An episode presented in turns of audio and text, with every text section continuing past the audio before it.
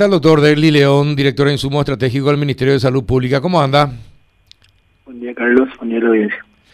Bueno, doctor, eh, faltan, falta oxígeno. ¿En cuántas partes falta oxígeno? Lo de Concepción, hablábamos con el director de la primera región sanitaria, eh, básicamente se está solucionando, pero ¿en cuántos lugares más falta oxígeno, doctor?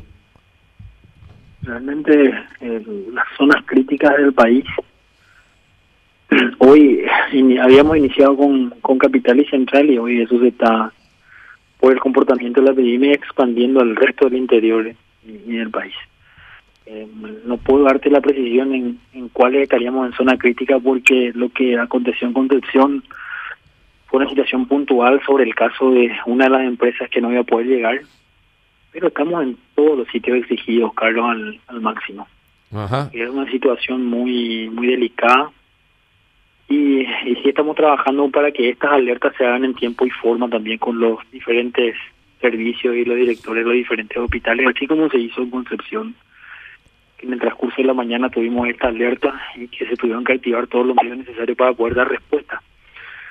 Y, eh, a ver, eh, no quiero ser impreciso al decirte, hoy en este lugar estamos críticos y, y puede, eh, bueno, en otro lado saltar una alarma en algún momento. Eh, es la situación, es la situación que ya estamos viviendo hace varias semanas, desde inicio de la semana, de la primera semana de abril, con la dificultad de una de las empresas que solo importaba y hoy estamos con la dificultad de las empresas que producen oxígeno localmente. Porque están al límite de su producción o porque tienen problemas en la logística para llegar por la frecuencia. Concepción los tanques se cargaban dos veces, una vez a la semana, una vez cada 15 días y hace tres semanas y un poquito más la carga se estaba haciendo diariamente por el consumo que se elevó de 800 metros cúbicos a 2.500 metros cúbicos en las últimas cuatro semanas. Esa es la situación, Carlos, de, hora a hora, de, día a día. Ahora, eh, teniendo en cuenta lo que pasa en el mundo, y Paraguay no es ajeno a lo que pasa en el mundo, en Paraguay es más complicado porque la falta de conciencia, de educación y de conciencia de la gente van de la mano. Eh, ustedes debieron haber previsto toda esta situación, doctor. ¿Qué pasó para no prever? que iban a aumentar los casos, que los hospitales iban a verse colapsados, que iban a haber problemas con eh, oxígeno. ¿Qué pasó para no alertar a las empresas a que también ellos crezcan en, eh, en la producción de oxígeno? Esa es una situación eh, que desde, desde que asumimos en esta gestión, bueno, podemos partir la gestión en, en dos etapas. La primera, el primer mes y medio el tema en Tracurio y en el siguiente mes y medio oxígeno. Sí. Entonces, eh, nosotros ¿no? estuvimos abocados a resolver estos problemas, a resolver estos problemas y, seguimos en eso, e instalar las soluciones a mediano plazo. Eh, entonces, mucha respuesta en cuanto a esa pregunta no tengo, Carlos. Claro. lo que estamos haciendo ahora. Y lo que estamos haciendo ahora es el, legado que va a dejar la gestión del, del ministro Borba. Claro, no, porque el, tema pues es el siguiente, eh, doctor. Eh, ustedes son los, los capos en esto y es una cuestión de lógica nomás. En la medida que aumentan los casos, y ustedes veían cómo aumentaban los casos, eh, también tiene que aumentar la logística, la provisión de todos los insumos. una cosa va de la mano con otra para que no colapse. El tema nomás es por qué esperamos tanto tiempo para avisar que, que, que, que vamos a necesitar más oxígeno, más eh, medicamentos, más insumos, eh, más hisopados y más vacunas. Así mismo, Carlos. Así mismo. Esa es una cuestión que, que la proyección que tuvimos en estos primeros tres meses, tres meses y medio de gestión estuvo ajustando y también entender que la previsión eh, en esta situación también se hace difícil. Mm. Se hace muy, muy, muy fino en los cálculos porque semana a semana va cambiando. Eh, ha pasado con mi gasolina de Recurio un consumo de 100.000 ampollas al mes, hemos faltado 500.000 ampollas de, de febrero a marzo y de marzo a abril, y, esa es la situación. En este momento estamos abocados a resolver estos inconvenientes. Y bueno, y ojalá, ojalá que, que lo, y, y en cuanto a insumos, doctor, ¿qué por ejemplo falta?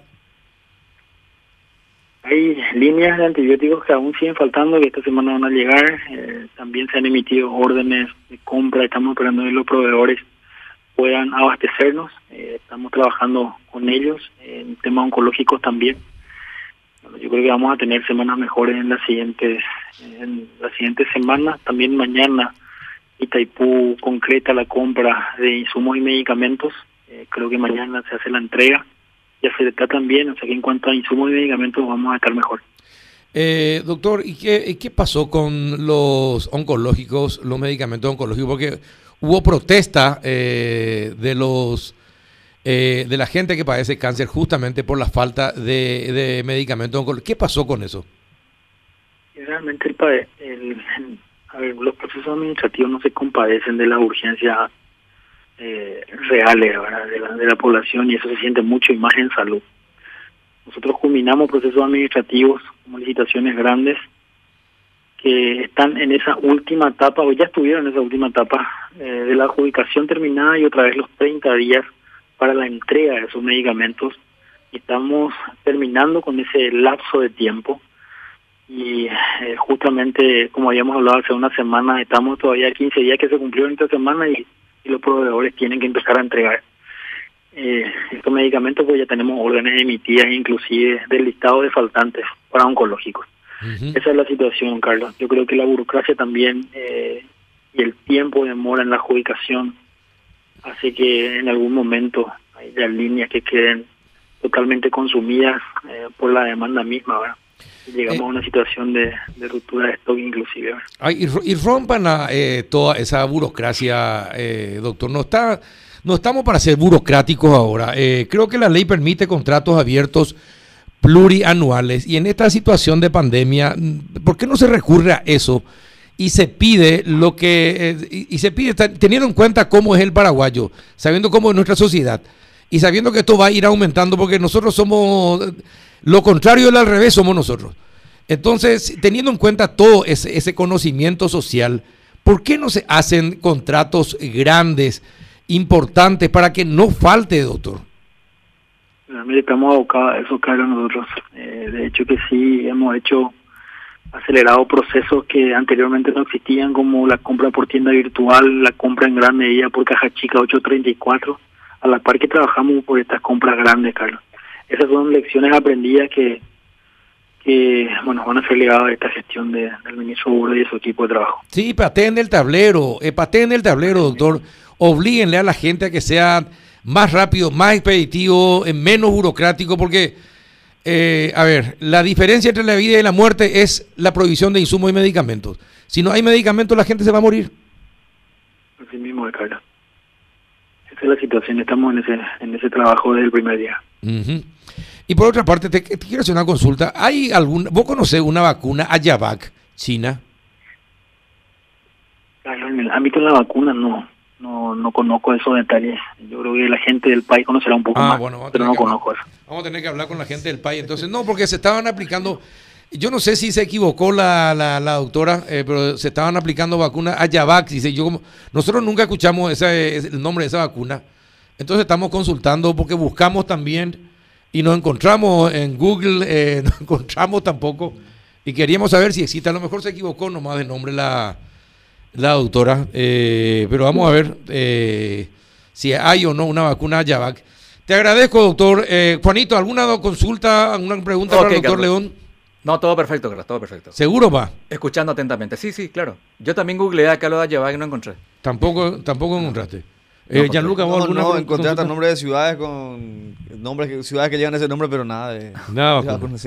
Bueno, eh, está bien, doctor León. Gracias y patea el tablero, doctor. Hace que todo sea más eficiente. Gracias, Carlos. Un abrazo, señor. Muchas gracias. Hasta luego, hasta luego. Hasta luego, doctor Deli León, director de Insumos Estratégicos.